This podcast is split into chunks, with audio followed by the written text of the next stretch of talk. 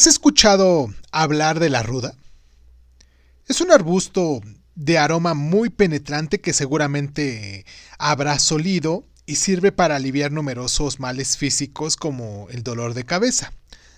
Pero eso no es todo. Brujas y chamanes utilizan a ruda como un muy importante símbolo de protección ya que ellos ven las energías de las personas, valiéndose de la ruda pueden detectar o repeler la energía negativa de alguien que intenta hacer daño energéticamente. Es posible que a tu casa pueda colarse algún tipo de energía negativa que llega a alterar tu estado de ánimo, pero para protegerte de ello te recomiendo que compres una planta de ruda y la pongas en la entrada de tu casa.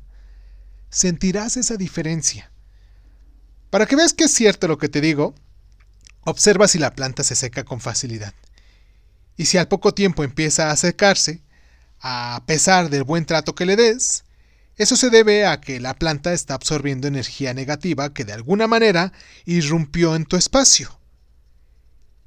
Por eso tu tarea del día de hoy es salir a conseguir una planta de ruda para la entrada de tu casa, ¿vale?